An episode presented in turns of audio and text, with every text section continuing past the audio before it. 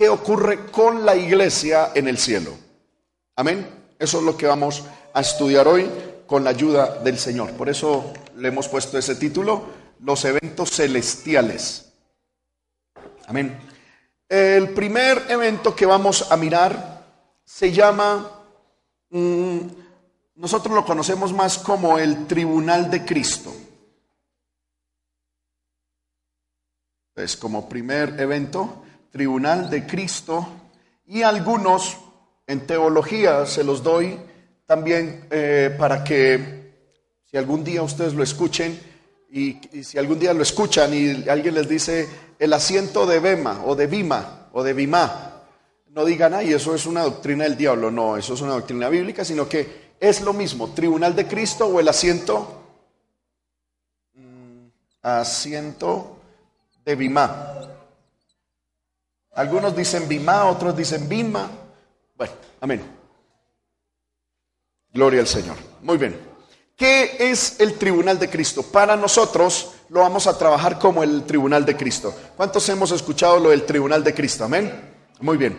¿Qué es el tribunal de Cristo? El tribunal de Cristo es uno de los eventos que, eh, vuelvo y repito, eh, estarán, que ocurrirán después de la, el arrebatamiento. Y podemos decir que el, tribunal de Cristo es el juicio de las obras de los creyentes. De esa manera de definición, es el juicio de las obras del creyente.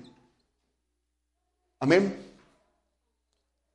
Gloria al nombre del Señor. Es el juicio de las obras del creyente y no de sus pecados. Eso es lo que es el tribunal de Cristo. Es el juicio de las obras del creyente y no del pecado.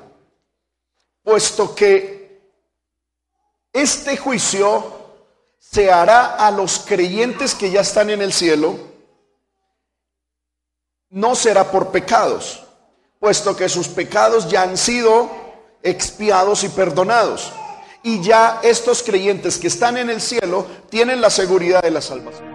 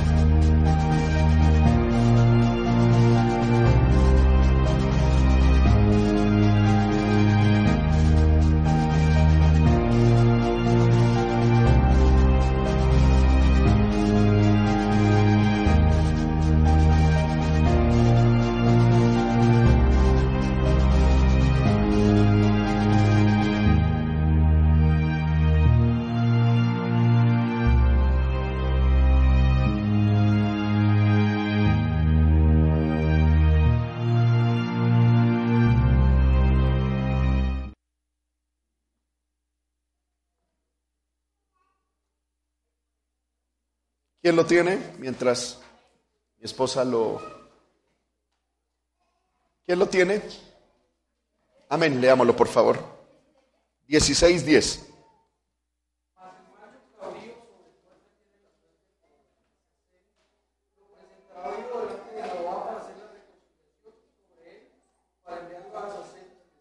Amén.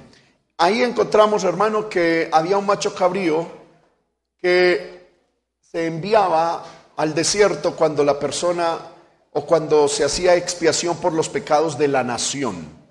Y se enviaba al desierto y ese, y ese, y ese macho cabrío se perdía. Amén. Y con eso Dios decía que, con eso Dios quería expresar que los pecados del pueblo habían sido olvidados. Salmo 103, 12. Estamos hablando de que Dios nunca se acuerda de nuestros pecados que ya ha perdonado. Salmo 103, 12. Cuanto está lejos el oriente del occidente, hizo alejar de nosotros nuestras rebeliones. Amén. Dios hizo alejar nuestras rebeliones de nosotros, tan lejos como está el oriente del occidente. Amén. Y Hebreos 10, 17.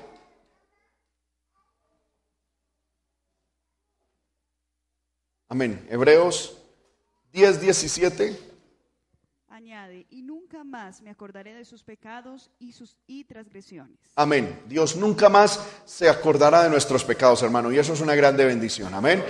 Ahora, si no se acuerda de nuestros pecados mientras estemos aquí en la tierra, ¿cuánto más se va a poner a acordar de los pecados cuando ya estemos en el cielo? Por lo tanto, el tribunal de Cristo no es un juicio de pecados, sino un juicio de obras. Amén.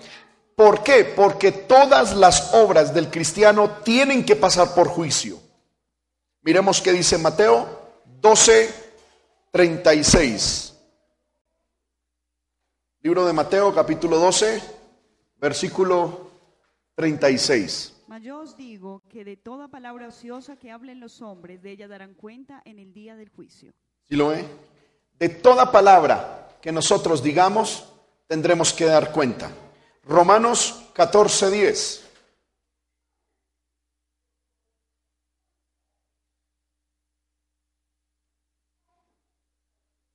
Libro de Romanos, capítulo 14, verso 10. Pero tú, ¿por qué juzgas a tu hermano?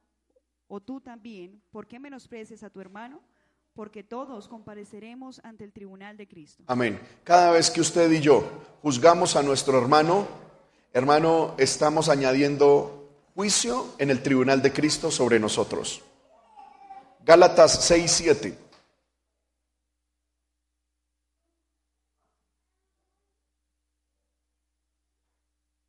No os engañéis, Dios no puede ser burlado, pues todo lo que el hombre sembrare, eso también segará. Amén. Todo lo que el hombre hiciera, eso también segará. Lo que nosotros hagamos como cristianos, lo recogeremos en el tribunal de Cristo. Efesios 6, 8.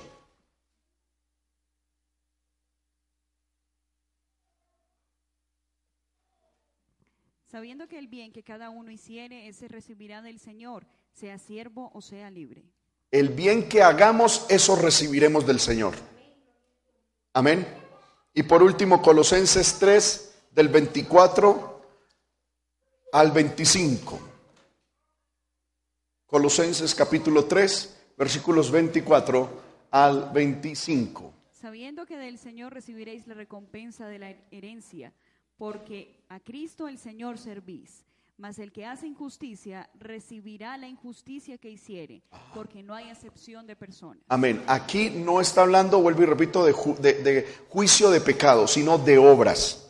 Si uno, como cristiano, hace injusticia, recibirá eso de parte de Dios en el tribunal de Cristo. Si hace justicia, recibirá eso mismo de parte de Dios en el tribunal de Cristo. Amén. Ahora, ¿Qué significa? Ahí dice significado del término tribunal. Hay dos palabras distintas, hermano, que en la Biblia se utilizan como tribunal en el Nuevo Testamento. La primera palabra está ahí escrita es la palabra criterium. La palabra criterium se usa, no lo vamos a leer, en Primera de Corintios 6, 2 y 4, Santiago 2 y 6. Y se refiere, Primera de Corintios 6, 2 y 4, y Santiago 2.6. Y se refiere a la norma o criterio por el cual se imparte el juicio. Y segundo, el lugar donde tal juicio se imparte. Amén. Santiago 2.6. Y la palabra criterium, vuelvo y repito, se refiere a la norma o criterio por el cual se imparte el juicio. El lugar también donde el juicio se imparte. Es decir, cuando la Biblia habla de criterium, está hablando básicamente de, se está refiriendo a la, a la palabra en español, que es el criterio sobre el cual se emite un juicio. Ese, ese, esa palabra no es la que Pablo utiliza para el tribunal de Cristo. El, la palabra que utiliza Pablo es la palabra bimá y se refiere al trono donde se recompensa una persona por haber obrado con prominencia, dignidad y honor para impartir justicia y juicio. Amén. Es un juicio de recompensa. Entonces, digamos así, la palabra bimá significa juicio, juicio o recompensa. Amén. Entonces, cuando los cristianos llegamos, ahora, eh, eh, bueno, mejor no me adelanto. El Bimá o el Tribunal de Cristo es un tribunal, es un juicio de qué?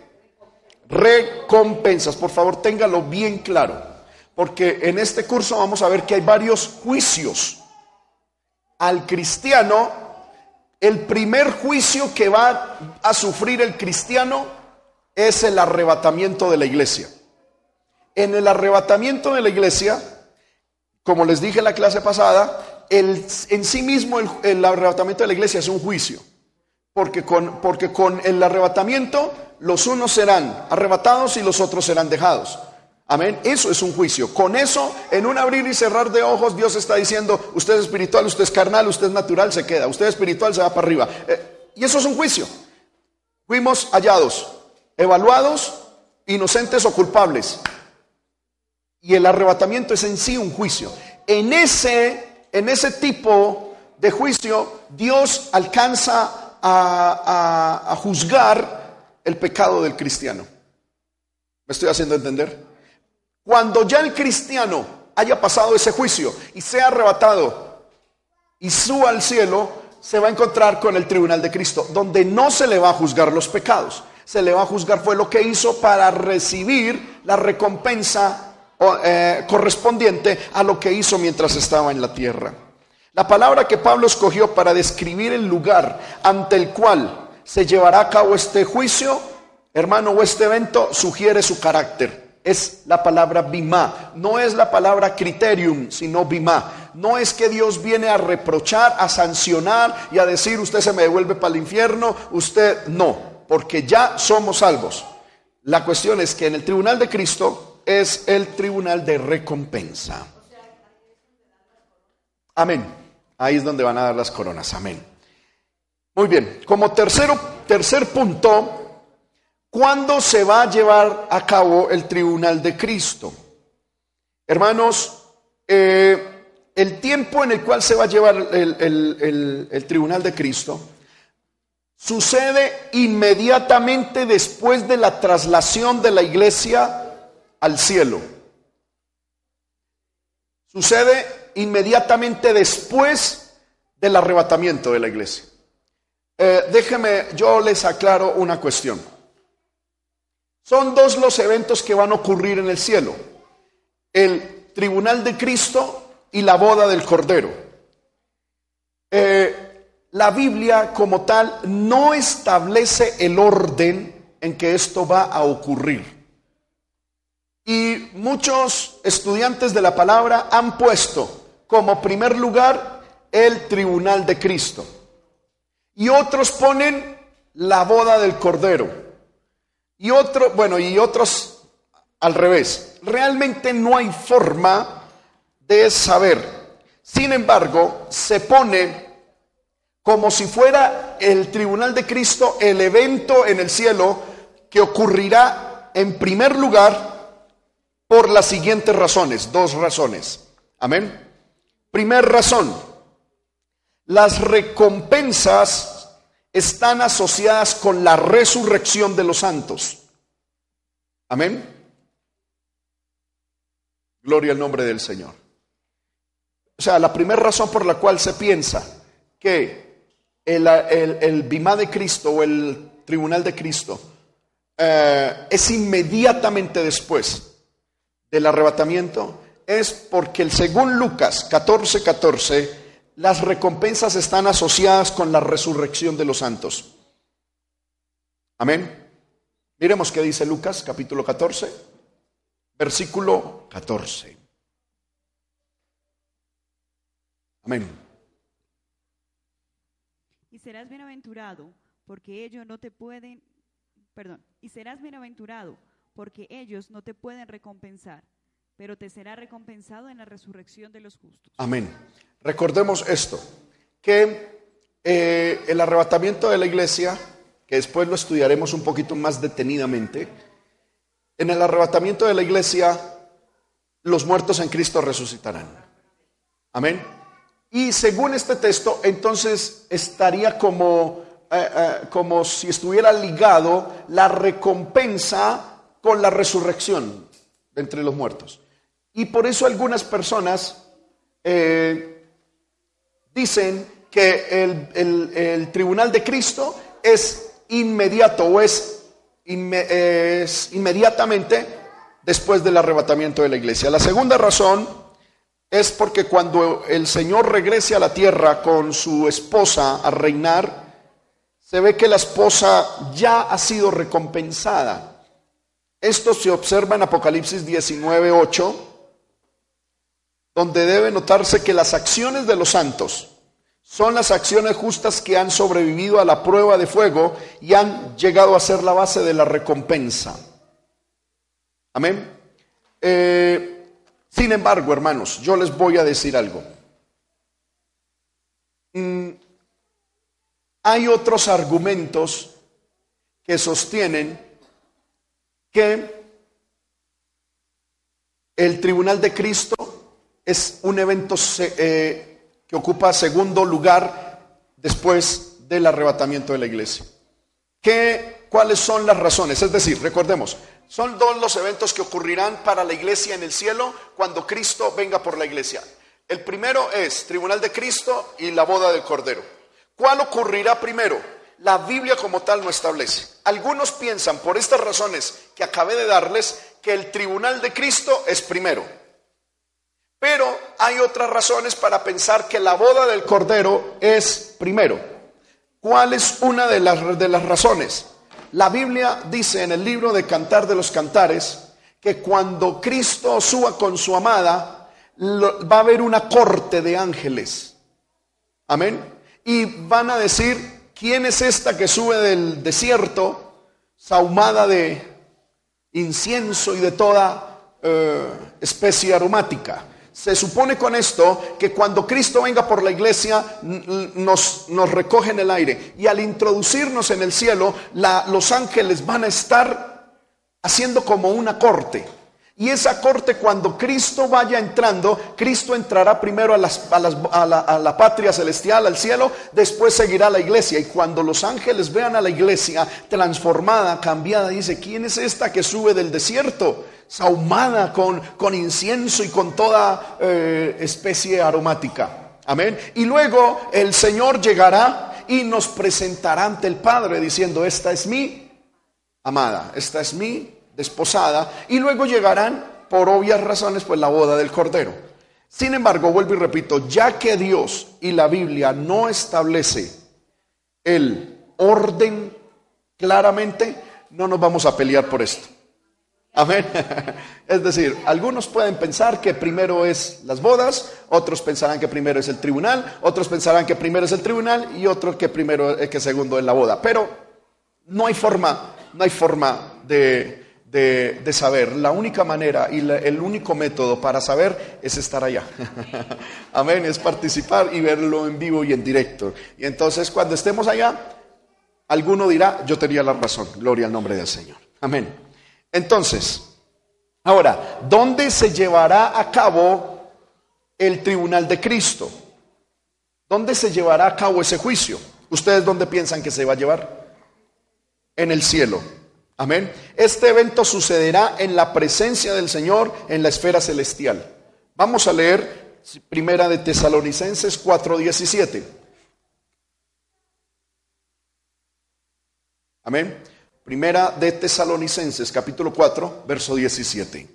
Luego nosotros, los que vivimos, los que hayamos quedado, seremos arrebatados juntamente con ellos en las nubes para recibir al Señor en el aire y así estaremos siempre con él. Amén. Estaremos siempre con el Señor. Y segunda de Corintios 5 del 1 al 8. Segunda de Corintios capítulo 5, versículo 1 al 8. Porque sabemos que si nuestra morada terrestre, este tabernáculo, se deshiciere, tenemos de Dios un edificio, una casa no hecha de manos, eterna en los cielos. Y por esto también gemimos, deseando ser revestidos de aquella nuestra habitación celestial. Pues así seremos hallados vestidos y no desnudos, porque asimismo lo los que estamos en este tabernáculo gemimos con angustia, porque no quisiéramos ser desnudados, sino revestidos, para que lo mortal sea absorbido por la vida. Mas el que nos hizo para esto mismo es Dios, quien nos ha dado las arras del Espíritu. Así que vivimos confiados siempre y sabiendo que entre tanto que estemos en el cuerpo, estamos ausentes del Señor porque por fe andamos, no por vista, pero confiamos y más quisiéramos estar ausentes del cuerpo y presentes al Señor. Amén. Estaremos presentes al Señor. Es decir, cuando seamos arrebatados al cielo, este tabernáculo, que es el cuerpo, desaparecerá, será mudado en otro cuerpo, será transformado y estaremos presentes al Señor. Y ahí es donde recibiremos este juicio de recompensas. Amén. ¿Quiénes serán Amén. Eh, gloria al nombre del Señor. Entonces, eh, estamos viendo qué? El lugar. Amén. El lugar. Entonces, vimos que este lugar será realizado en la presencia del Señor. Amén. ¿Quién será el juez? ¿Quién es el juez en el tribunal de Cristo? Cristo es el tribunal de Cristo. Amén. Es Cristo. Es Cristo Jesús. Amén. Cristo es el que nos juzgará.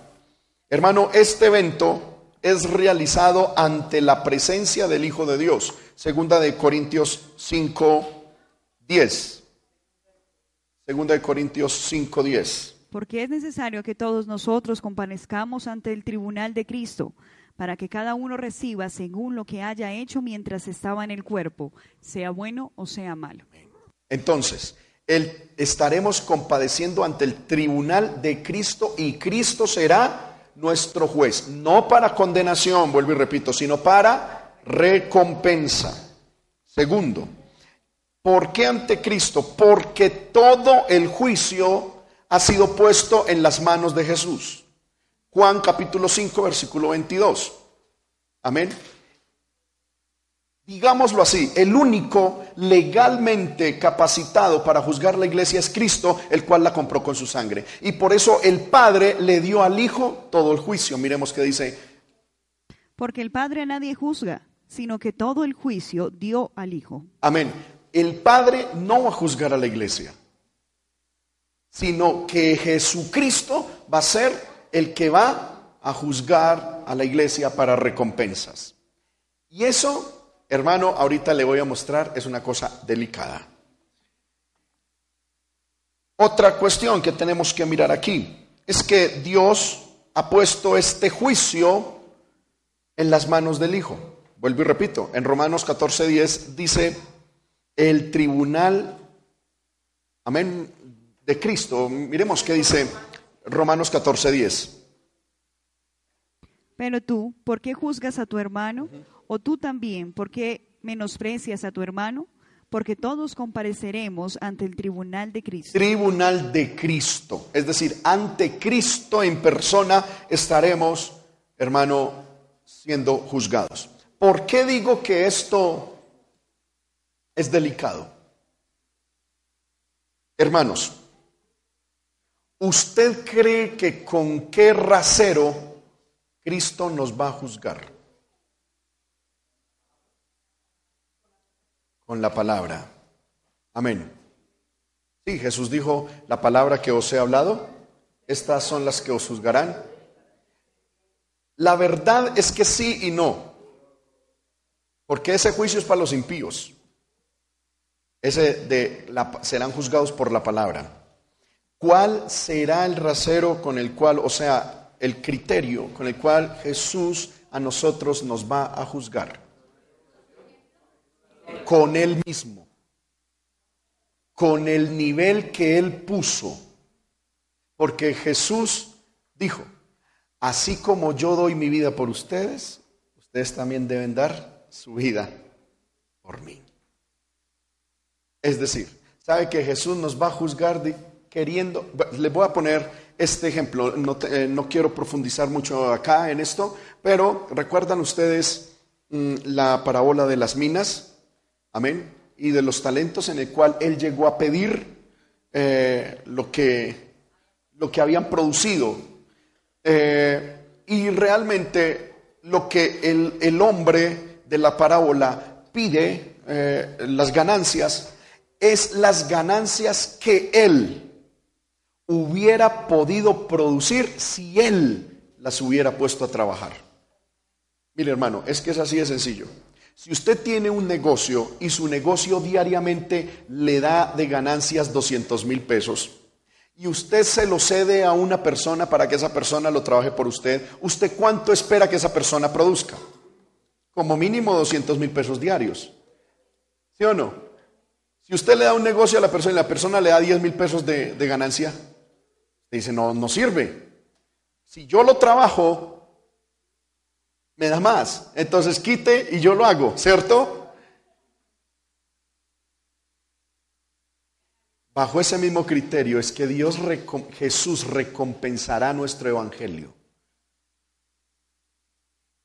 Es como Jesús va a decir, si yo hubiese estado en la tierra, sí, amén, si yo hubiese estado en la tierra, yo hubiera hecho esto, esto, hubiera logrado esto, esto, según la capacidad de cada uno porque no se va a juzgar a todos por igual, según la capacidad.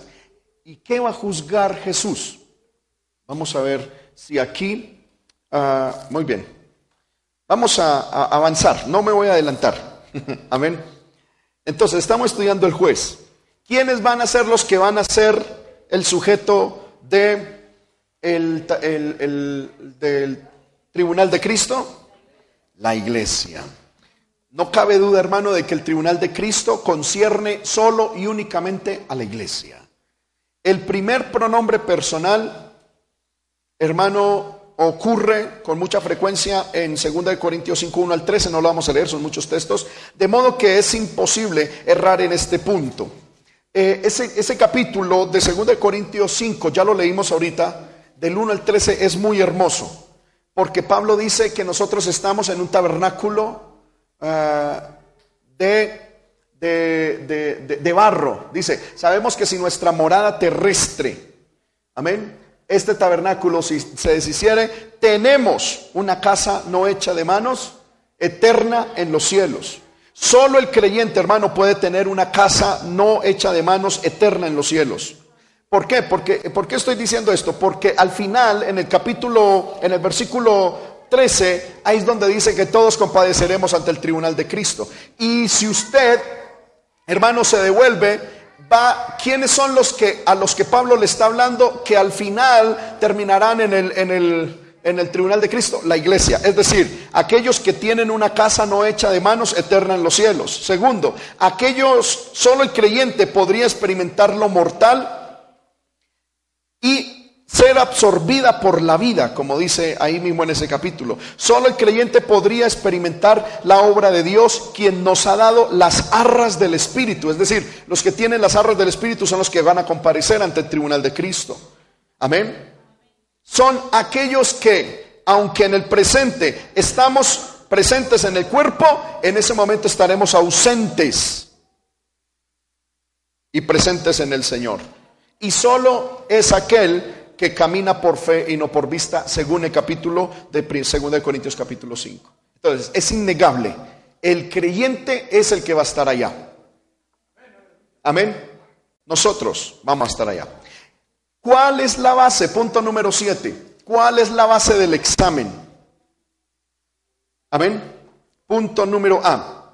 El propósito del tribunal de Cristo, hermanos míos, es hacer una manifestación, demostración o revelación pública del carácter y los motivos esenciales del individuo al hacer lo que hizo. Es decir, aquí vemos carácter y, e intenciones. Sí, señora. Amén. Vuelvo y lo repito.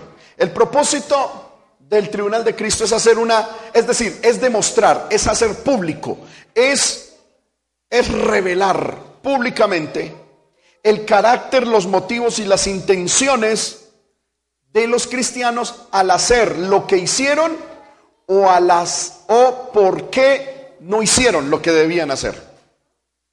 En el tribunal de Cristo saldrá a relucir, saldrá a la luz las intenciones y los motivos por los cuales hicimos lo que hicimos o no hicimos lo que no hicimos. Ok, es decir, para prácticamente Dios vas a decir, Pepito Pérez, usted iba a la iglesia, muy bien, ya es salvo, no se va a condenar, porque ya está en el cielo. Pero usted iba a la iglesia con esta intención. Amén. Y allá las intenciones van a ser manifiestas.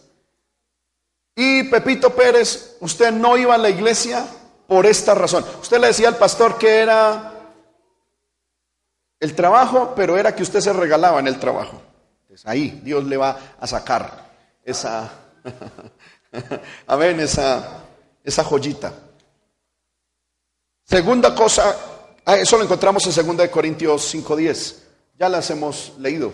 Amén. Muchos textos los vamos a repetir, pero para, dice, es necesario que todos compadezcamos ante, para que cada uno reciba lo que haya hecho mientras estaba en el cuerpo, sea bueno o sea malo. Eso es, eso es en público. Eso es en público. Ahora, algo tremendo es que allá nos vamos a dar cuenta de muchas cosas. Lo bueno es que allá no hay chisme.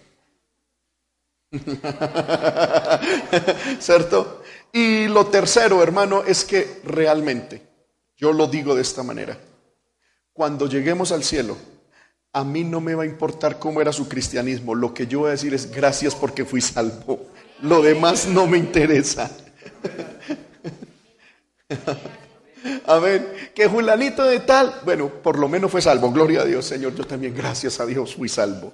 Lo demás pasa de agache.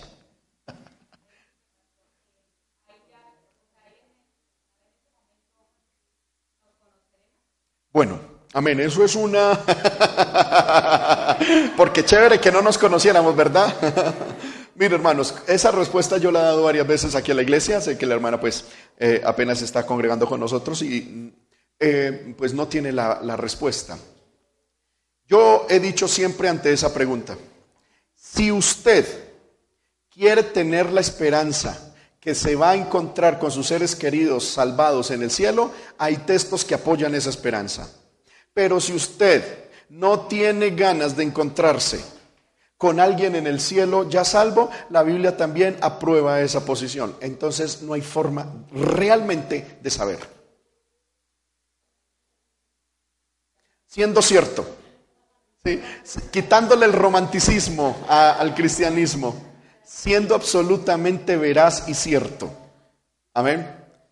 Mm, si usted quiere encontrarse con alguien, pues usted puede tomarse el texto donde la Biblia dice que Jesús después de resucitado, su cuerpo era parecido al que había muerto. De hecho, los discípulos lo reconocieron. Amén. Pero si usted no quiere encontrarse, la Biblia dice que allá no tendremos memoria de nada, de lo que se hizo en la tierra. Entonces, aquí lo único importante es que cuando vayamos allá reconozcamos a Jesús, hermano. Amén. Y, por eso, hermano, mire, y por eso, ya va Dani, ya te doy la palabra. Eh, por eso es que nosotros debemos en tierra conocer a Cristo. Y yo he puesto varias veces ese ejemplo, hermano. Tenemos que conocer a Cristo. ¿Sabe por qué? Por la siguiente razón. Hermano, Juan el apóstol. La Biblia dice que Juan el apóstol se recostaba al pecho de Jesús. Amén. Y usted no cree Juan lo conocía a la perfección. De hecho, cuando Dios empezó a mostrarle el Apocalipsis, Juan vio a Jesús, capítulo 1 Apocalipsis, y wow, se postró y lo adoró. Pero terminando el libro Apocalipsis, la Biblia dice que a Juan se le presentó un ángel con una gloria impresionante. ¿Y qué hizo Juan? Lo confundió con Jesús, se arrodilló. pensando que era Jesús. Y el ángel llegó y le dijo, hombre, ¿cómo me adorar a mí? Yo soy un ángel, igual a usted, adore a Dios. Hermano, si Juan que se recostaba al pecho de Jesús confundió a Jesús con un ángel, imagínese mucho de nosotros, hermano, que, que no nos damos a la tarea de conocer a Jesús. Yo creo que vamos a entrar al cielo y encontramos el ángel de menor rango, Jesús, ay, qué maravilla. Y el otro nombre, yo soy un soldado raso, mire, el Jesús del que está allá.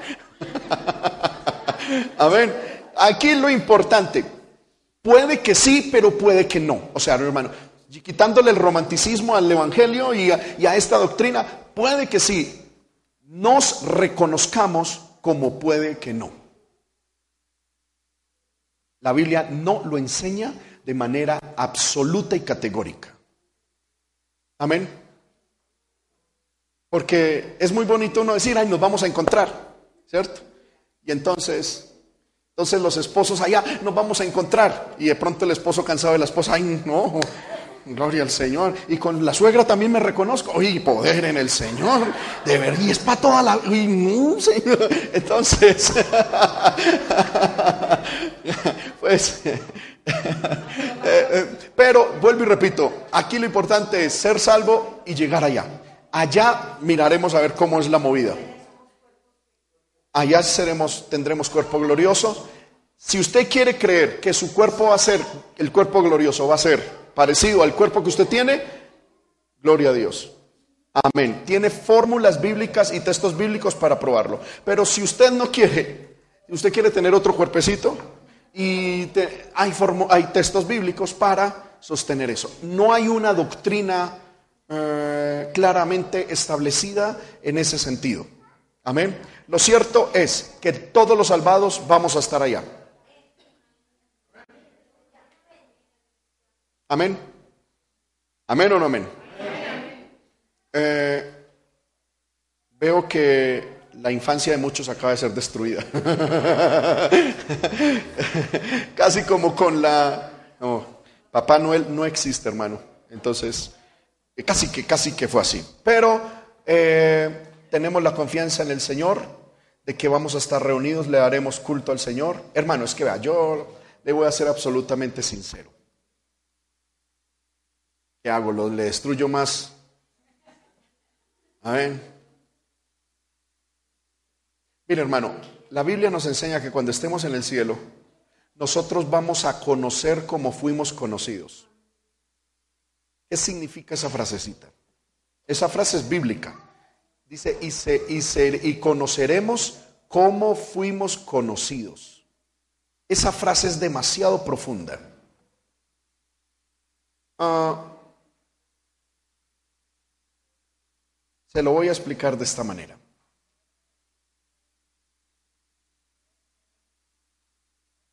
No, mejor no, hermano. Eh, a ver, es que no, es que es, delicado y se pueden herir susceptibilidades y uno tiene que ser sabio con todo esto. Eh, la cuestión, hermano, lleguemos al cielo y allá, allá arreglaremos lo que haya que arreglar. o miraremos a ver cómo es la movida. Lleguemos al cielo. Amén. Gloria al Señor. Eh, para no entrar en cosas más, más delicadas, hermano, porque, bueno, amén. Ay, Señor amado, me tengo que controlar, Padre del cielo. Bueno, mm, ¿en qué vamos, hermano? en la examen, el examen de la base del examen. Entonces, vimos que allá se mostrará, será, hará evidente el carácter, los motivos e intenciones del cristiano. Segundo, en el tribunal de Cristo, las obras del creyente serán sometidas a juicio. Es decir, lo que haya hecho mientras estaba en el cuerpo para determinar, escucha bien que esto es importantísimo, hermano. Como segundo punto, en el tribunal de Cristo, como vimos en 2 Corintios 5:10, allá se determinará si nuestras obras fueron buenas o malas. Dice, y cada uno reciba lo que haya hecho mientras estaba en el cuerpo, sea bueno o sea malo. Ahí es donde algunos han encontrado cierta dificultad, porque dicen, mire que allá Dios iba a juzgar el pecado. Pero no va a juzgar Dios el pecado en el tribunal de Cristo. ¿Por qué? Porque, hermano, la palabra que Pablo utilizó es la palabra aleluya, eh, santo poder, espere que no la anoté aquí. Dije cuál era, pero no la anoté. Permítame, hermano, que la tengo acá. Gloria al nombre del Señor. ¿Cuántos alabamos el nombre de Cristo? Amén. Mm. Ah, ok, sí, es esta, solo que no. Bueno, amén. La palabra que el apóstol utilizó para decir malo es la palabra griega paulos. Amén. En este texto, cuando Pablo dijo sea bueno o sea malo, es la palabra griega paulos. Pablo generalmente cuando hablaba de lo malo en, en, sentido de que es pecado, utiliza la palabra griega kakos o, o poneras ponerás. una, podemos decirlo así, es un, un acento diferente en español. Estas palabras, cacos o poneras, ponerás, hermano, significan malo, depravado. Mientras que la palabra Paulos es aquello que es inútil. Amén. O sea, cuando Pablo está diciendo que en el tribunal de Cristo será juzgado lo bueno y lo malo, no está diciendo que será juzgado el pecado, porque el pecado ya Cristo lo juzgó. Amén. Pero lo que, lo que, hizo, lo que no hizo y lo que hizo malo, porque nosotros podemos hacer cosas malas y no hacer cosas y eso ser malo. Porque la Biblia dice que aquel que sabe hacer lo bueno y no lo hace, le es contado por pecado. Amén. Entonces, el cristiano puede hacer cosas buenas y cosas malas, pero cosas malas en el sentido de Paulos, es decir, cosas inútiles, tontas, necias, sin que necesariamente sean pecado. Y esas cosas inútiles, necias, son las que Jesús va a juzgar en el día del juicio en el tribunal de Cristo. Aquí el propósito, punto número C, no es castigar a los cristianos por sus pecados, sino recompensar su servicio por aquellas cosas que fueron hechas en el nombre del Señor. Es decir, hermano, usted y yo como cristianos vamos a hacer cosas útiles y cosas inútiles. Cuando estemos allá, Jesús va a decir, esto que usted hizo fue inútil. Eso no merece recompensa. Esto que usted hizo, eso sí fue útil. Eso produjo resultados. En algo se avanzó el reino de Dios, en algo se avanzó la obra de Dios. Eso, eso fue útil. Y lo hizo de buena intención y lo hizo de buena manera. Tenga su recompensa. Amén. Ok, ahí se va a calificar el servicio a Dios como útil o inútil. No se va a calificar el pecado, sino el servicio a Dios. Recuerde que estamos hablando de recompensas. ¿Cuál será el resultado de el examen del tribunal de Cristo? En 1 Corintios 3, 14 al 15, leámoslo por favor, 1 Corintios capítulo 3, ya, el propósito, el punto número C es que el propósito del Señor no es castigar al cristiano por sus pecados, sino recompensar servicio en aquellas cosas útiles e inútiles que hizo. Si, permaneciera en la obra... Primera de Corintios 3:14, ¿verdad? Si permaneciera en la obra de alguno que sobreedificó, recibirá recompensa. Si la obra de alguno se quemare, él sufrirá pérdida si bien él mismo será salvo, aunque así como por fuego. Amén. La Biblia nos enseña que en el tribunal de Cristo, al, entonces, van a haber dos resultados en el tribunal de Cristo. El primer resultado es una recompensa recibida. Y otro resultado es cristianos sin recompensa recibida. Van a, los dos van a ser salvos y continuarán en el cielo, pero unos recibirán recompensas y otros no recibirán recompensas, aunque continuarán en el cielo. Esas son las dos, esos son los dos resultados. Cristianos con recompensa y cristianos sin recompensa. Alguien dirá, hermano, ah, ya uno salvo, ya que, ya le voy a mostrar que eso es demasiado importante, esa recompensa. Amén. ¿Cuál, ¿Qué es lo que determina? ¿Cuáles son los determinantes si uno recibirá o perderá la recompensa?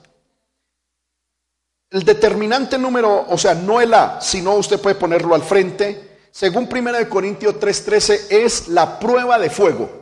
Porque mire lo que dice 1 Corintios 3:13 ya lo leyó mi esposa, dice, la obra de cada uno se hará manifiesta porque el día la declarará, pues por el fuego será revelada y la obra de cada uno, cual sea, el fuego la probará. Toda nuestra obra será pasada por fuego. Amén. Y ese es el determinante. Que quien recibe recompensa y quien no recibe recompensa. Punto número A en la es, es la esfera de las obras del creyente lo que está pasando por el examen. Quiero que eso quede claro. Son las obras, ya no es el creyente, son las obras del creyente. Lo que usted y yo hagamos va a pasar por fuego. Punto número B. El examen no es un juicio externo basado en una observación externa sino más bien en una prueba que determina el carácter interno y la motivación del cristiano. El examen no es un juicio externo, es decir, mire, para que, eh, si quieren no lo copien, así porque es largo, se lo voy a explicar. En el tribunal de juicio, en el tribunal de Cristo, Cristo no va a decir, Pepito Pérez, ¿Cuántos cultos asistió? Muy bien. ¿Cuánto evangelizó? Muy bien. ¿Cuántos diezmos dio? Bien. Eh, bueno, listo. No es un examen superficial y externo. Él va a coger, bueno, Pepito, usted vino a la, a la, a la iglesia, muy bien, me adoró. Pasémoslo por fuego a ver si esa adoración me llegó a mí sinceramente. Amén. Y el fuego destruirá esas obras o la afirmará. ¿Sí? Y si la obra de el tal perdura, él dice la Biblia, versículo 14, miremos que dice, si permaneciere la obra de alguno que sobreedificó, recibirá recompensa. ¿Qué pasará con el que el fuego destruya su obra? Versículo 15. Si la obra de alguno se quemare, él sufrirá pérdida, no recibirá eh, recompensa. Si bien él mismo será salvo porque ya está en el cielo. Amén aunque así como por fuego, es decir, fue salvo raspando. Es como aquel que pasó el semestre con tres.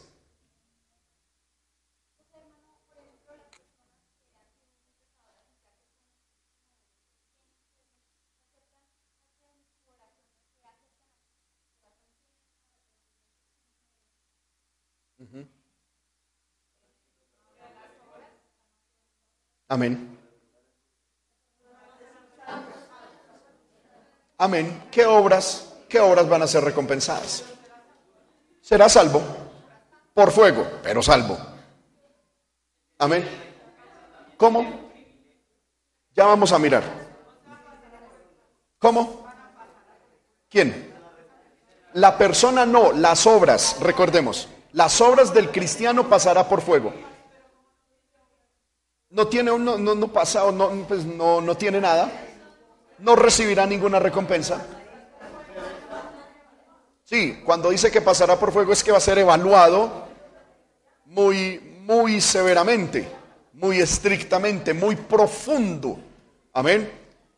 Eh, porque hermano, tenemos que decir, una persona que reciba a Cristo en su corazón en el último instante de su vida y fue salvo es una tremenda bendición. Pero Dios que es justo no puede darle lo mismo, por ejemplo, al apóstol Pablo que a esa persona. a una persona, un creyente que pagó el precio, que le tocó duro. Amén. Que venció la tentación, que le sirvió a Dios con fidelidad, que Dios es juez justo. ¿Sí o no? Si viene salvo, pasó. Pero por fuego, es decir, en tres, su calificación tres. Entonces, hágale, mi hijo, bienaventurado. Amén. Ahorita vamos a ver, porque alguien dirá, hermana, y lo importante es ser salvo. Sí, sí y no. Ya les voy a explicar. Punto número C. Señor, ¿quién habló? Amén. El punto A. Eh, eh, ah, el determinante. Eh, el determinante, lo que determina si uno recibirá o no perderá la recompensa, es la prueba de fuego. El punto número A es que son las obras del creyente lo que van a ser juzgadas, no el creyente, son las obras. El punto número B lo que indica es que lo que será juzgado no es lo externo de las obras, sino la intención y el, y, el motivo que tuvo el cristiano para hacer esas obras. ¿Sí? El punto número C. Todo el propósito de la prueba de fuego es determinar aquello que es destructible. Por eso el siguiente versículo creo que es 16. Ah, no, es el donde dice que edificó su vida con madera, heno y hojarasca. Amén. Dice, y si sobre este fundamento alguno edificare oro, plata, piedras preciosas, madera, heno, hojarasca, versículo 13, la obra de cada uno será manifiesta. Es decir, usted y yo como cristianos, hermanos míos, podemos edificar nuestro cristianismo, nuestra casa en el Señor, nuestro cristianismo, con, versículo 13, con piedras preciosas, oro y plata. O podemos edificar nuestra casa con heno, hojarasca y madera. ¿A qué, en, qué, qué significa este lenguaje?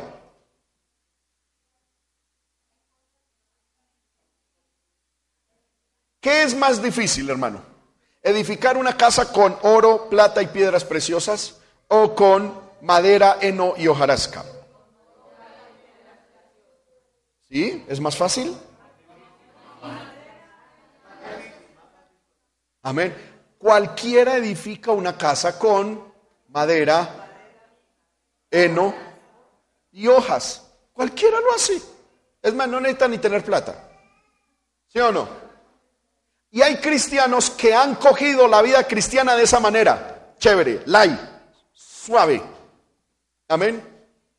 Y construyen su vida ahí. Amén. Y, y, es una vida cristiana que uno la ve. Sí, son salvos, son fieles a Dios, pero la cogen chévere, suave. Amén. Relajados. Oran cuando la carne se los permite. Vienen al culto cuando las cosas andan bien. Eh, bueno, amén. Uno no puede decirse emborrachar, un forni No, eh, no son del mundo, pero tampoco son una inspiración acá. Amén. Cogieron una vida cristiana chévere. Amén. Muy bien. Pero hay cristianos que le han metido alma, vida y sombrero a su vida cristiana. Amén. Y se esfuerzan. Y a pesar de lo que signifique, son fieles a Dios, obedecen a Dios, buscan a Dios, vencen todas las cosas eh, en cuanto a tentaciones. Y tienen una vida cristiana de peso, de peso, de inspiración. Que Dios cuando ve a esos cristianos dice, wow, ese sí es muchacho mío, sacó mis genes. ¿Sí? ¿Amén o, no ven? Entonces, no puede determinarse por observación externa en qué clase cae cualquier obra, de manera que esta obra tiene que ser puesta en el crisol del fuego para poder probar su verdadero carácter. Con base a esta prueba habrán dos decisiones. ¿Cómo? Estamos todavía en la C. Habrán dos decisiones. Habrá una pérdida de recompensas para aquellos que sus obras sean destruidas por esa prueba, por ese fuego. Las cosas hechas, por, por ejemplo, por impulso de la carne, para la gloria de la carne. Amén. Todo cristiano que haga algo por impulso de la carne. Yo les he dicho a ustedes, hermano. Alguien dirá, hermano, es que orar a Dios a las 8 de la mañana y a las 4 de la mañana Dios igual escucha. Sí. Pero es que tú oras a las 8 de la mañana es porque tu carne te permitió orar a las 8 de la mañana. Mientras que la Biblia a nosotros nos enseña a mortificar la carne. Porque hay cristianos que sí dicen, hermano, yo oro todos los días, pero oran es cuando se despiertan. Es decir, cuando la carne dice, ay, ya estoy cansado de estar durmiendo. Y entonces, ay, gloria al Señor, aleluya. Las 8 de la mañana, Padre, en el nombre de... Y oran. ¿Esa oración Dios la escucha? Sí, claro que sí. Pero ese cristiano, su vida es una vida que está construyendo con heno, madera y hojarasca. Porque la está cogiendo suave. Mientras que hay otros cristianos que a las 4 de la mañana, 4 y media de la mañana, 5 y media de la mañana, a pesar de sus ocupaciones, están mortificando la carne, le están diciendo, no, no más sueño carne, voy a buscar a Dios. ¿Usted cree que Dios como eso? Como oro, como plata, como piedras preciosas. Entonces, cuando el cristiano es cristiano y es cristiano y fiel, porque la carne se lo permite, ese cristiano no puede recibir recompensa, se lo voy a decir de la siguiente manera. Un cristiano que sea controlado por su carne y que llegue al cielo fue salvo por pura suerte, porque le tocó vivir en un tiempo donde no le atacaban mucho la carne. Pero si a ese cristiano le hubiera tocado vivir en otro tiempo donde le hubiera tocado de verdad demostrar que es cristiano, la carne no se lo hubiera permitido. No sé si me estoy haciendo entender. Por ejemplo, un cristiano que diga, hermano, es que para mí es imposible levantarme en la madrugada a orar. ¿Usted cree que en la persecución es capaz de dar su vida por Cristo? No, no es capaz. ¿Por qué? Porque su carne está viva. Entonces, si a ese cristiano que no es capaz de levantarse en la madrugada a buscar a Dios, se muere, ¿es salvo? Claro que sí, es salvo. ¿Por qué? Que porque creía en el Señor. Pero el Señor sabe que ese cristiano fue salvo, fue porque tuvo una suerte terrible. Vivió en un, en, un, en un ambiente donde no le exigían mucho, donde como que, sí, era chévere, era fácil ser cristiano. Pero si a ese cristiano le hubiera tocado vivir en otro momento, en otra circunstancia, seguramente ni, ni salvo hubiese sido. Entonces, es salvo, pero sus obras son destruidas porque no tienen peso, porque no tienen belleza, no tienen sacrificio. Mientras que si un cristiano dice, hermano, la verdad es que yo me puedo levantar a las 8 de la mañana, pero a las 4 de la mañana, a las 5 de la mañana estoy de rodillas, el, el Señor dice, este cristiano va a ser cristiano y va a ser hijo mío, fiel, en un momento chévere, pero también en un momento de tribulación. ¿Sí me estoy haciendo entender con esto? Entonces, no es lo mismo, no es lo mismo orar a las 8 de la mañana que a las 4 de la mañana. No es lo mismo.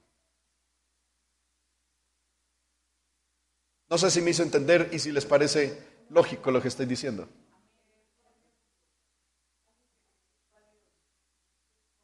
Ok, ok, ese. Le sirve a Dios. eh, eh, eh, le sirve a Dios, puede, mire, hay gente que puede predicar, puede predicar bien, pero dentro de su corazón está el dinero. Amén. Él puede que sea salvo, pero allá todo su ministerio y todo su servicio quedará como polvo, quedará como ceniza de papel. Amén. Muy bien. Entonces, habrá falta de, muchos recibirán no recibirán recompensas. ¿Por qué? Porque su cristianismo lo impulsó la carne. O vivieron su cristianismo para gloria de la carne, para gloria de ellos mismos. Eh, la- la- la- las obras de ese cristiano serán destruidas. Pero habrá una recompensa otorgada por las obras que demuestren ser indestructib- indestructibles por la prueba de fuego. Es decir, hermano, vamos a estudiar las recompensas. Y vamos a estudiar Dios a quién le va a dar recompensas, Jesús a quién le va a dar recompensas en este tribunal.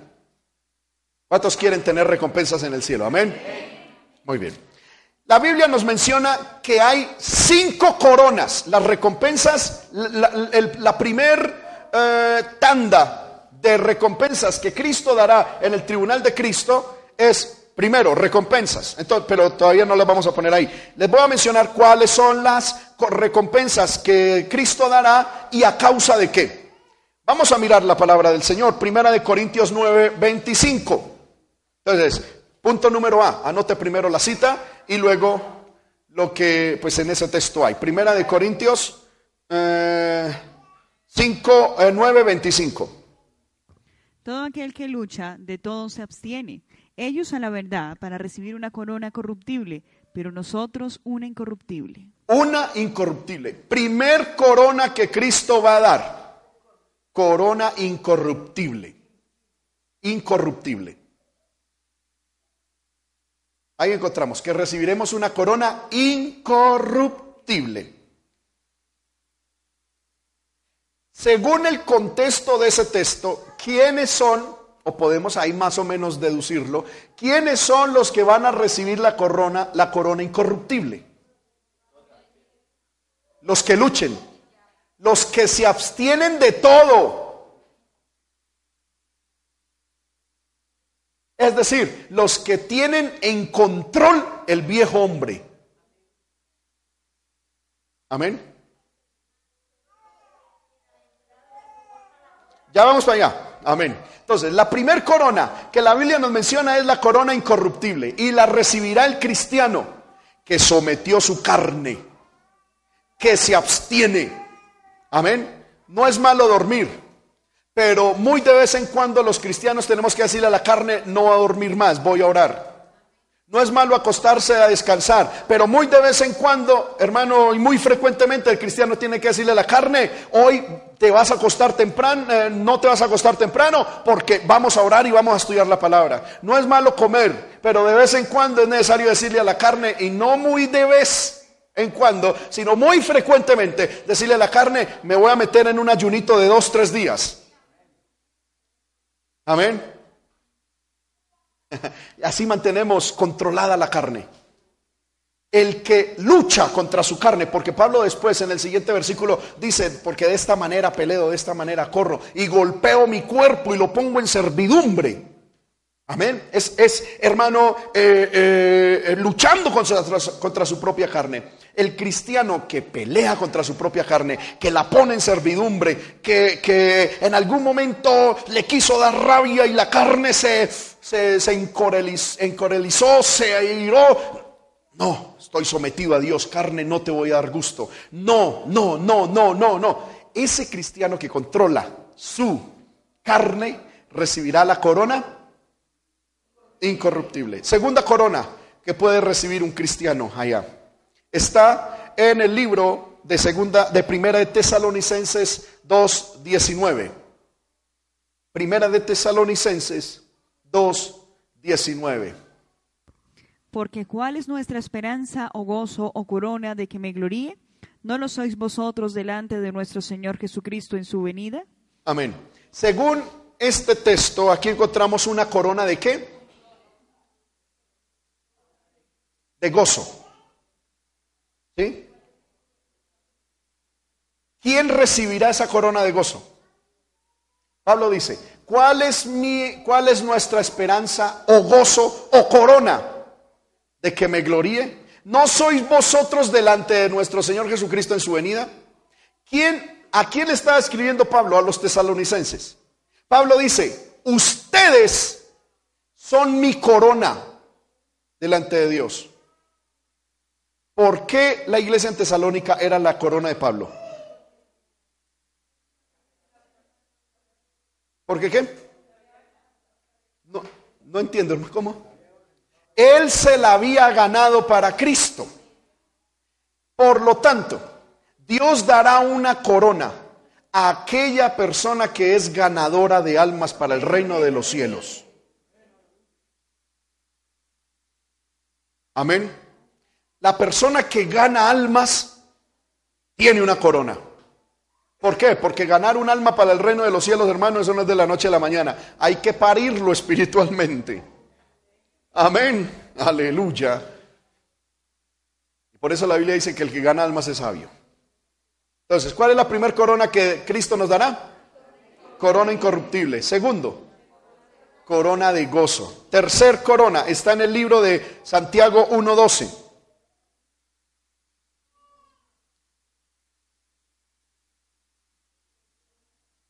Tercer corona, Santiago 1.12, ¿qué es lo que está ahorita diciendo la hermana Magdalena?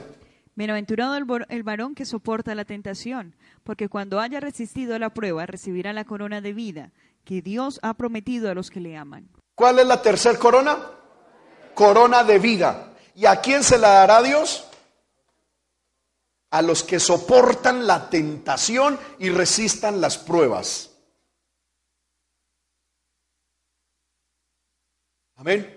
Cuando el cristiano, hermano, soporta la tentación y resiste las pruebas, se está haciendo acreedor en el tribunal de Cristo de una corona. Cuando hablo de soportar la tentación y de resistir la prueba, no estoy hablando de resignación o de evadir la tentación, de evadir la prueba o de pasar de agache, porque algunos, hermano, estoy pasando una prueba y es ahí, Señor, ayuda. No, es soportarla con altura de guerrero espiritual. Amén. Corona número 4. Está en 2 de Timoteo. De, Timoteo, sí. Capítulo 4, verso 8. 2 de Timoteo 4, 8.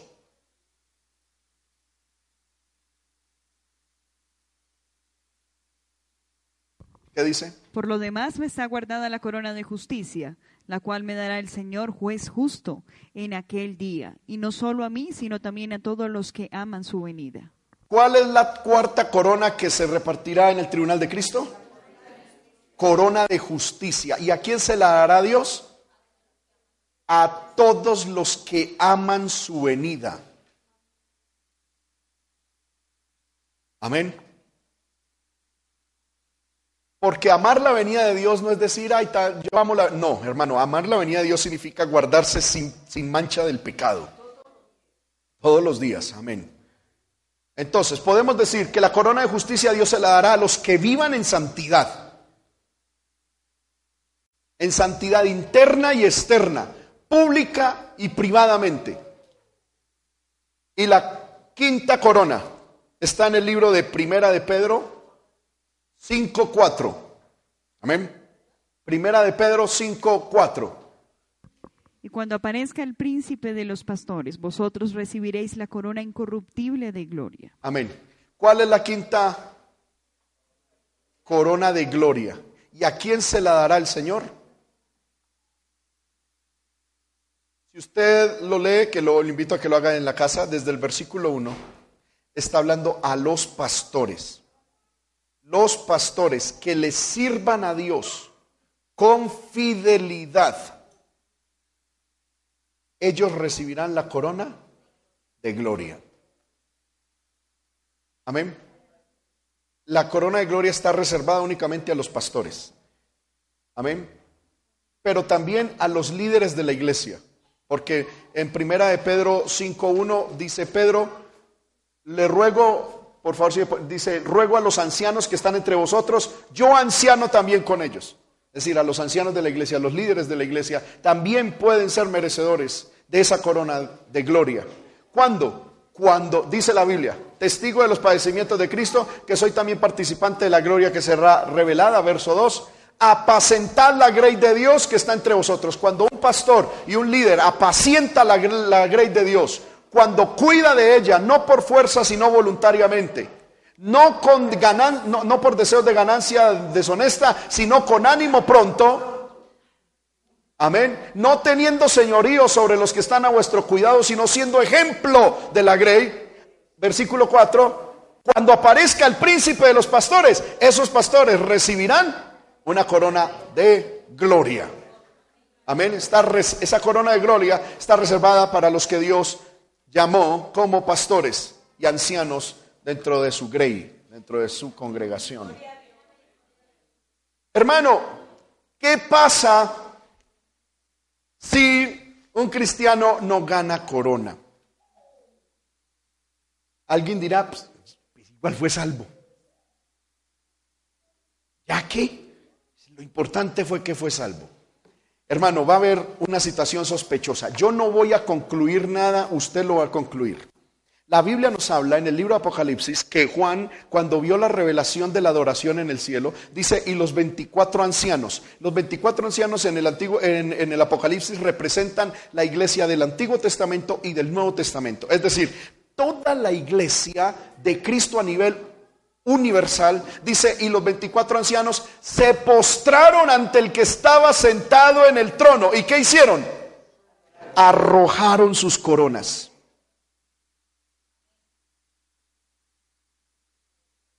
Amén. Mire esto. Cristo nos va a dar coronas en recompensa por lo que hicimos aquí en la tierra. Pero la iglesia, cuando tenga esas coronas encima, van a decir, no a nosotros, oh Jehová, sea la gloria, no a nosotros, sino a tu nombre sea la gloria. Inmediatamente nos postraremos y daremos esas coronas ante el que está sentado en el trono. Mi pregunta es, ¿qué va a ser el que no recibió nada?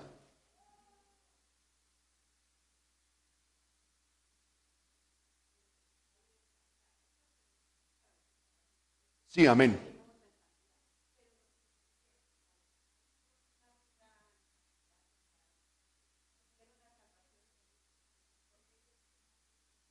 Ellos, sus obras serán puestas a juicio. Si no hay obras, no reciben recompensa. La iglesia que recibe recompensa tendrá coronas. ¿Y esas coronas para qué sirven? Eso no es para lucir la Facebook celestial. Tome la foto, foto.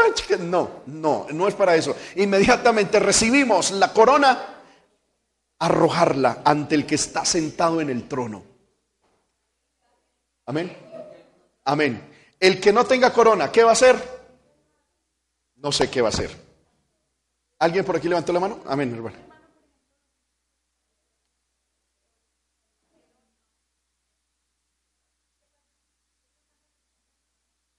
La Biblia dice que las coronas son para los que hicieron obras.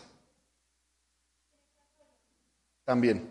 O sea, todos los que estén en, en estos momentos en el paraíso, cuando pasemos y eh, ellos, esos niños que murieron en el vientre, esas personas que murieron, esos niños en, eh, en, estado de inocencia, los que recibieron a Cristo en último momento, los que vivieron para Dios, todos, todos que murieron están en el paraíso. Cuando venga Cristo, ellos recibirán cuerpo incorruptible y resucitarán y, entra, y se unirán a los que estemos vivos en ese momento. Nuestros cuerpos serán transformados, nos uniremos y ¡pum! Volaremos al aire, entraremos al cielo. Y en el tribunal de Cristo todos pasarán por el examen. Si tiene obras y se queman, no tiene corona. Y si no tiene obras, pues no tiene corona. Amén. Porque lo que determina es las obras que se hicieron. Amén. Y, ah, el que tenga obras que perduren y que pasen van a recibir estas coronas el cristiano que pudiendo, porque yo digo, hermano, va a ser diferente.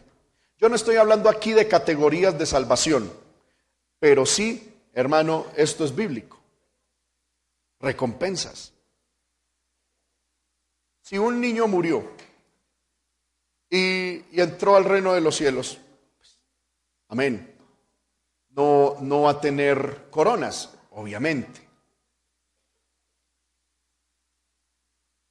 Pero yo pienso que por lo menos corona de incorruptible tendrá, porque cuanto creyó en el Señor. Amén.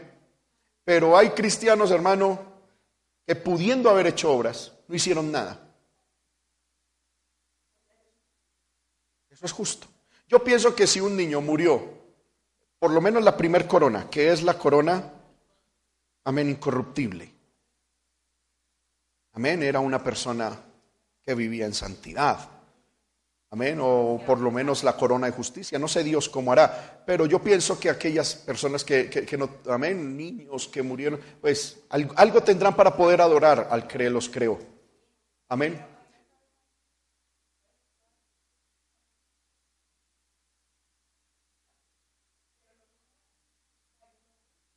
También, o sea, hay, muchas cosas, hay muchas cosas, hermano, que, que, se pueden hablar ahí.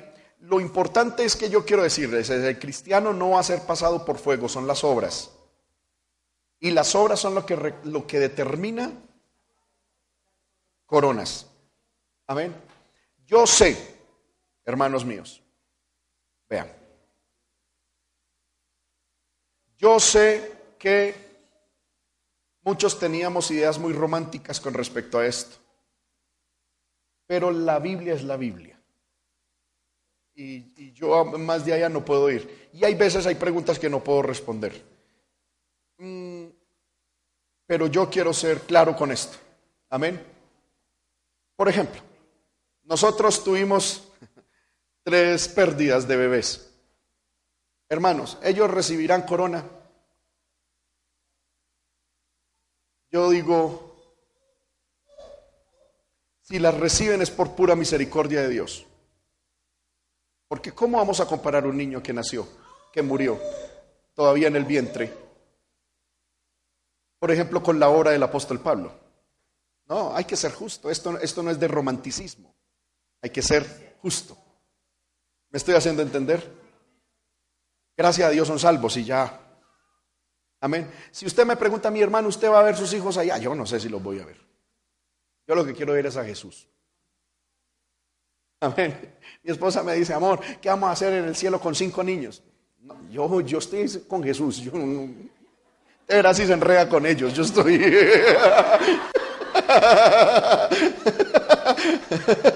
Yo no sé si usted se enreda con él. Yo voy a estar a los pies de Jesús, yo no sé. Y hablando con Pablo, yo, yo le tengo muchas preguntas al apóstol Pablo, quiero hablar con David. Eh, el, pastor nos dijo hasta que la muerte nos separe. Yo no...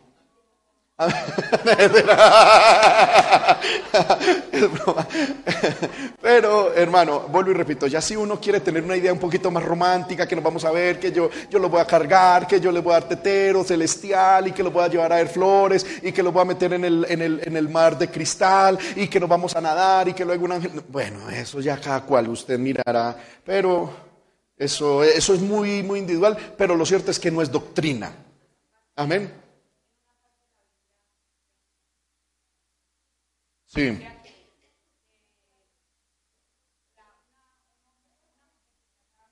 Ah, ok, que va, eh, sí, la ley del levirato.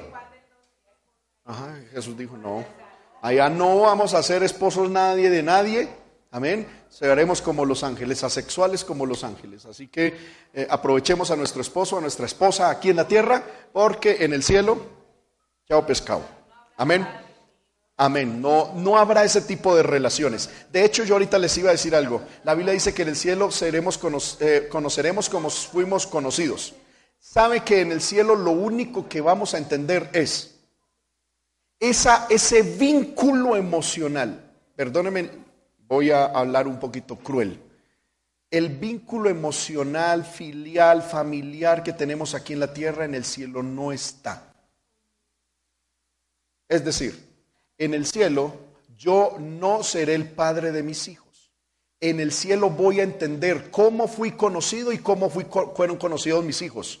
Y voy a entender de que es que yo en la tierra lo único que hice fue el medio, el vehículo legal que Dios utilizó para que mis hijos llegaran a la tierra y que tenía una responsabilidad de criarlos para llevarlos al cielo. Y ahí acabó todo. El vínculo sentimental y familiar es en la tierra, en el cielo no va a estar. Amén.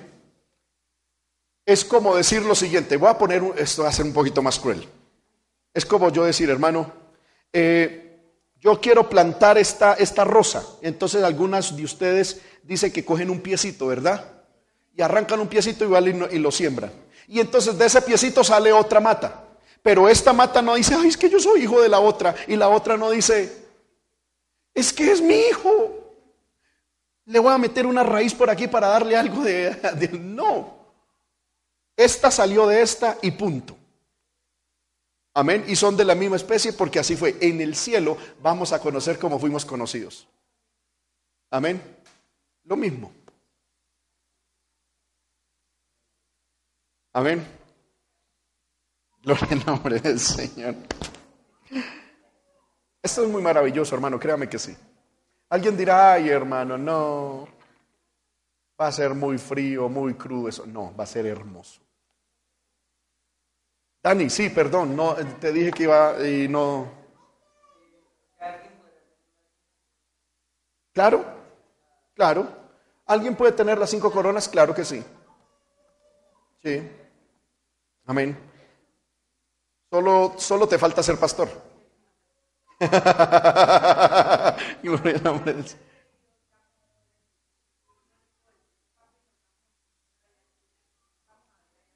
Si usted quiere decirle sí, hay textos bíblicos para eso. Si usted quiere no, también encuentra fórmulas bíblicas para eso. Es decir, yo, hermano, vea, le voy a decir la verdad.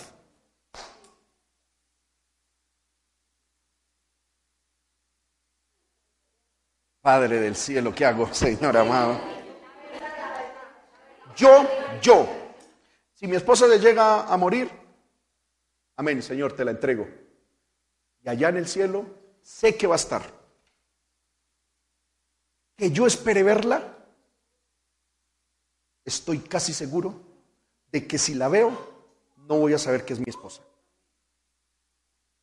Estoy casi seguro por la palabra allá lo que voy a decir es, yo fui un instrumento de Dios, usted fue un instrumento de Dios y Dios nos permitió en 50 años convivir juntos, pero, pero no va a haber ningún vínculo. Y Dios nos permitió traer unos hijos al mundo y nos, y nos permitió servirle al Señor aquí en la tierra. Gloria al Señor, ¿dónde está Dios para adorarlo? Estoy casi seguro por la palabra de eso. Sin embargo, es una bonita esperanza en el Señor también saber que nos vamos a encontrar. Pero sé que la realidad va a ser así. Porque el centro del cielo no somos nosotros, sino Dios. Amén. Es decir, bueno, amén. Ya dejemos hasta ahí, hermano. Que... Amén. Muy bien. Tenemos cinco coronas. Amén. Si usted muriera hoy, ¿cuántas ya lleva ganadas?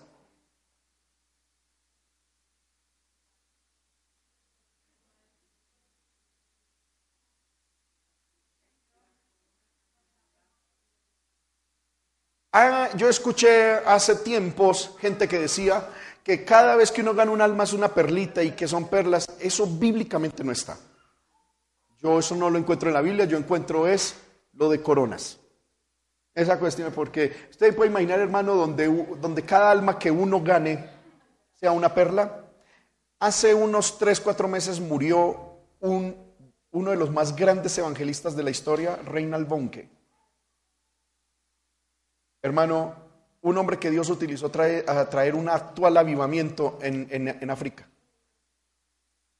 En los, en los registros de él, del ministerio de, que Dios le permitió fundar, que se llama Cristo para las Naciones, están registradas que a, través de la predicación del Reinald Bonke se convirtieron 175 millones de personas. ¿Usted se imagina una, una corona con 175? Hermano, eso le tumba la nuca a cualquiera. Amén una montaña de ahí para arriba, 175 millones de perlas. Amén. No, hermano, le toca a una docena de ángeles de ahí para arriba sostener esa cosa. Amén. No, los ganadores de almas tienen es una corona, es lo que enseña la palabra. Yo he escuchado eso desde hace mucho tiempo, que una corona, que una perlita cada vez que gana, eso no es bíblico. En ninguna parte de la palabra está, no sé quién se inventaría eso. Amén. Gloria al nombre del Señor. Lo bíblico es la corona, es lo que le estamos mostrando acá. Amén.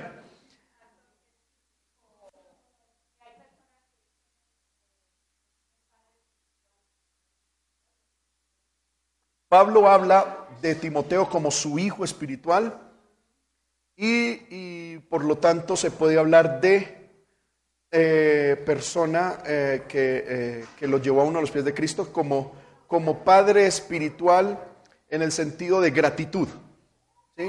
Yo decir, Julanito de tal es mi padre espiritual, él fue el vaso que Dios utilizó para traerme a los pies de Cristo, pero no significa obediencia, no significa lealtad, no simplemente gratitud. Amén. Y reconocer que fue la persona que Dios utilizó. Eh, eh, yo un día escuché, y gracias hermana por la, por la pregunta, un día escuché que alguien decía, es que yo soy tu padre espiritual, dame los diezmos. No. O que usted me tiene que dar ofrenda porque yo soy su padre espiritual. No. Mire hermano, para la gloria del Señor, eh, puedo decir que Dios en su misericordia me ha permitido engendrar algunos hijos espirituales. Y algunos están en algunas partes de Colombia. Y aunque yo soy pastor, jamás a ellos yo le diría tal cosa. Amén, porque el Padre espiritual o Madre es el instrumento que Dios utilizó simplemente para llevar el mensaje. Amén. No más. Ahí no hay más vínculo ministerial, no hay responsabilidad de nada, de nada, de nada. Simplemente gratitud espiritual y ya. Amén. Hermanos, aparte de las cinco coronas, mm, hay otra recompensa. Y es que Cristo recompensará, ya no lo tenemos ahí, ¿verdad?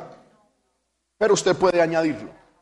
Eh, Cristo recompensará lo que hagamos con las minas y con los talentos. ¿Qué son las minas?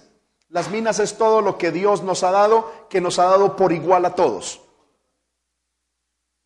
Minas y talentos. Ustedes recuerdan que Jesús dio una parábola de minas y otras de talentos. Las minas, eh, dice Jesús, que había un hombre que tenía muchas riquezas y tenía diez siervos y diez minas. Y entonces a cada una, a cada siervo le dio una mina. A todos le dio por igual. Pero cuando él volvió a mirar qué habían hecho con esas minas, uno tenía 10 minas más, otro tenía menos, menos, menos, hasta que uno dijo, yo no he hecho nada con esa mina. Y el que no hizo nada con esa mina, hermano, se la quitó y se la dio al que tenía más. Amén. Entonces, eso es una representación. Todos nosotros hemos recibido minas. ¿Qué son las minas? Es lo que todos hemos recibido por igual. ¿Qué hemos recibido todos por igual? La salvación. La misma qué? la misma Biblia, todos tenemos la misma palabra, todos tenemos la misma oración, todos tenemos la misma fe, todos tenemos el mismo Espíritu Santo, todos tenemos las mismas 24 horas del día. Y hay gente que con eso hace el triple de lo que nosotros hacemos para Dios. ¿Sí me estoy haciendo entender? Porque no es que, por ejemplo, Reinald Bonke, ese que les acaba de decir un mega evangelista, hermano, una cosa impresionante él tuviera otra Biblia. No es que él tuviera otro Espíritu Santo. No es que él tuviera 36 horas en su día. Era lo mismo que nosotros. Pero ¿por qué él cuando murió, cuando le hicieron las honras fúnebres, salió el datico? 175 millones de personas recibieron a Cristo a través de su ministerio. Amén. Y nosotros decimos, hermano, a duras penas estoy salvo yo. Amén. Es porque Él utilizó las minas más eficientemente que las otras personas. Amén. Es lo que vemos, las minas es todo lo que Dios nos ha dado a todos por igual. Pero aparte de eso, Dios nos ha dado talentos. Recuerden la parábola de los talentos. los talentos es que había un rey muy rico y que tenía talentos y le repartió a uno cinco, a otro tres y a otro dos según la capacidad del que lo recibía, según la capacidad. Y luego él llegó a pedir cuentas. El que tenía cinco le dio diez, el que tenía dos le dio cuatro y el, y el otro dijo, no, yo lo enterré, no hice nada. Amén.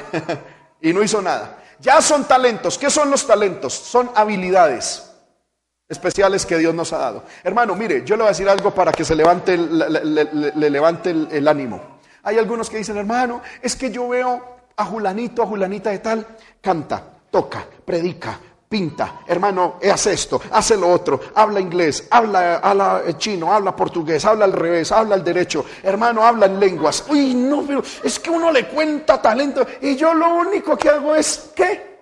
Respirar, yo no tengo nada. Bienaventurado usted. Porque menos cuentas tiene que dar.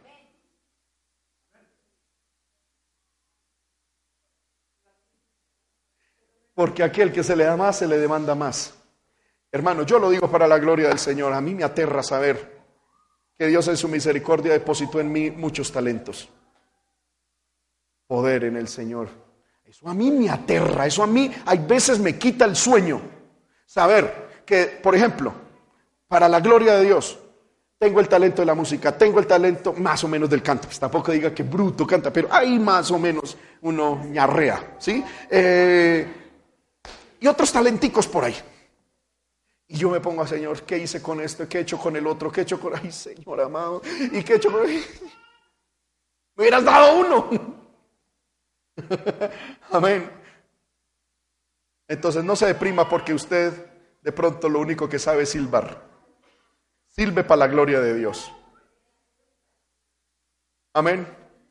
Porque el que tiene más talentos, más cuenta va a dar. Sé que humanamente es muy atrayente y muy atractivo, pero eso es una tremenda responsabilidad, hermano. Ok, entonces, si Dios a mí me dio el talento de la música, Dios a mí va a, meter ese talento por fuego. Y él me va a decir, y si, y si sale, es porque el talento de la música lo invertí para él, para alabar a él, para alcanzar almas para el reino de los cielos. Y eso tendrá otro tipo de recompensa. Le voy a decir cuál es la recompensa de las minas y de los talentos. Esas recompensas Jesús las dará no en el tribunal de Cristo, sino en el milenio. Porque Jesús dijo, si usted ha sido fiel con las minas y los talentos, por ejemplo, al que se le dio cinco, cinco talentos y trajo diez, entonces ten autoridad sobre diez ciudades en el milenio. Amén. No sé, ¿me vas a pedir matrimonio? Señora. Amén. Pero, amén, pero también va a mirar la intención Dios con la que enseñé. ¿Sí? Vuelvo y repito, Dios va a coger, por ejemplo, solo ese talento de la música y lo va a meter por fuego. Va a mirar, no lo externo que hice, sino la intención con la que lo hice.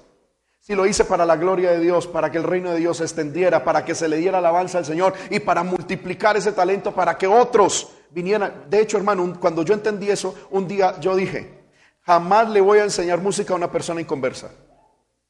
Jamás. En ese tiempo me estaban pagando mucha plata por dar clases de música inconversos. Jamás. Yo digo, yo tengo, que, yo tengo que multiplicar este talento en otros que alaben a Dios. Porque cuando esté en el tribunal de Cristo, va a salir chambuscado. El talentico, ¿no? Y no. Entonces, todo talento, toda habilidad, hermano, que yo sé cocinar mejor que todo mundo, eso es un talento. ¿Qué estás haciendo con ese talento para la gloria de Dios y para extender el reino de Dios? Hermano, que es que eh, eh, yo coso muy, se me hace muy fácil coser y las cosas me quedan bonitas. Eso es un talento. ¿Qué estás haciendo con ese talento para la gloria de Dios? La Biblia dice que Dorcas sabía coser y con solo coser se había ganado una cantidad de almas para el reino de Dios. Y cuando ella murió, todas estaban ahí velando. Ay, y llegó Pedro y le dijeron, Pedro, esta mujer es una tremenda mujer de Dios. Mire, ella nos cosía estas túnicas y como tenemos que vestir para Dios, pues ella nos hacía las falditas, nos hacía la ropa para Dios. Y entonces Pedro dijo, ¿sabe qué? Vamos a revitar a esa mujer que es mujer súper útil. Y la resucitó. A ver, el solo coser es un talento que uno puede poner en las manos de Dios. Amén. Que no sé usted qué talento tendrá. Ahora, otra cuestión es que usted, como mínimo, tiene un talento. Y si tiene un solo talento, dele gloria al Señor e invierta su vida en ese talento. Y si Dios le dio 10 talentos, hermano, invierta 10 veces más su vida en la causa de Dios para que su obra, cuando pase por fuego, sea hallada eh, eh, fuerte, sí, indestructible. Y las recompensas que Dios dará por la fidelidad con los talentos y las minas que Dios nos dio aquí en la tierra, será recompensado con autoridad en el milenio. Amén. Estemos de pie, hermanos. Démosle gracias al Señor.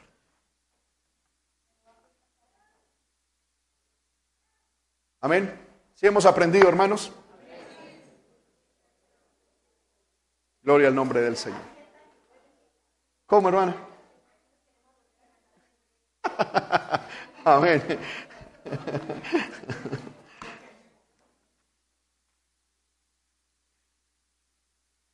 Amén. Vamos a pedirle al Señor hermano que nos ayude. Que nuestra vida cristiana sea de tal manera que cuando pase por el fuego en el tribunal de Cristo, sea hallada firme. Amén. Oremos, Padre que estás en el cielo, en el nombre de Jesús, te doy muchas gracias por esta maravillosa oportunidad. Gracias por el privilegio que me concedes de predicar tu palabra y de tener la libertad, Señor, de predicar tu palabra tal como nos has permitido entenderla. Yo pido, Señor amado, que tú recibas la gloria, por favor, recibe tú la gloria de, de todo, de todo esto. Señor amado, al fin y al cabo, cuando estemos en el cielo, te daremos y te arrojaremos a tus pies nuestras coronas. Desde ya recíbela, Señor. Si hay algo digno de gloria, recíbela tú, por favor. Ayúdanos, Señor amado, a vivir para ti. Ayúdanos a construir nuestra vida cristiana con oro, piedra, Señor, con plata y piedras preciosas. Para que cuando nuestra vida sea, nuestra obra sea pasada por fuego, sea hallada, Señor amado, digna de recompensa, digna, Señor amado, de bendición que nada hagamos en esta vida por impulso de la carne, Señor, y para vanagloria nuestra o para renombre nuestro o por otros motivos e intenciones. Que todo lo que hagamos sea para tu gloria, para tu honra, para tu alabanza, para tu adoración, entendiendo que es para el ensanchamiento de tu reino, el ensanchamiento, Señor, de tu causa. Ayúdanos, Señor amado, a doblegar el viejo hombre, Señor, a manejar, Señor, a controlar y a tener sometido al viejo hombre para que podamos ganar esta corona, Señor, que tú tienes preparada para nosotros. Ayúdanos a soportar, Señor amado, eh, la tentación y la prueba, Señor, para recibir la corona Señor, que tú tienes preparada para nosotros. Señor amado, ayúdanos a los que te servimos a servirte con fidelidad para recibir la corona. Señor amado, ayúdanos a ganar almas para poder recibir esa corona. Señor amado, ayúdanos, Dios del cielo, a amar tu venida para recibir esa corona de justicia. Señor, que podamos vivir en santidad, amando tu venida, esperando tu venida y así recibir esa corona. No quiero coronas para mí mismo, quiero tener una corona para poder, Señor, arrojarla a tus pies como símbolo, Señor, de mi total amor y mi profunda adoración a ti, Señor. Ayuda a esta iglesia, ayuda.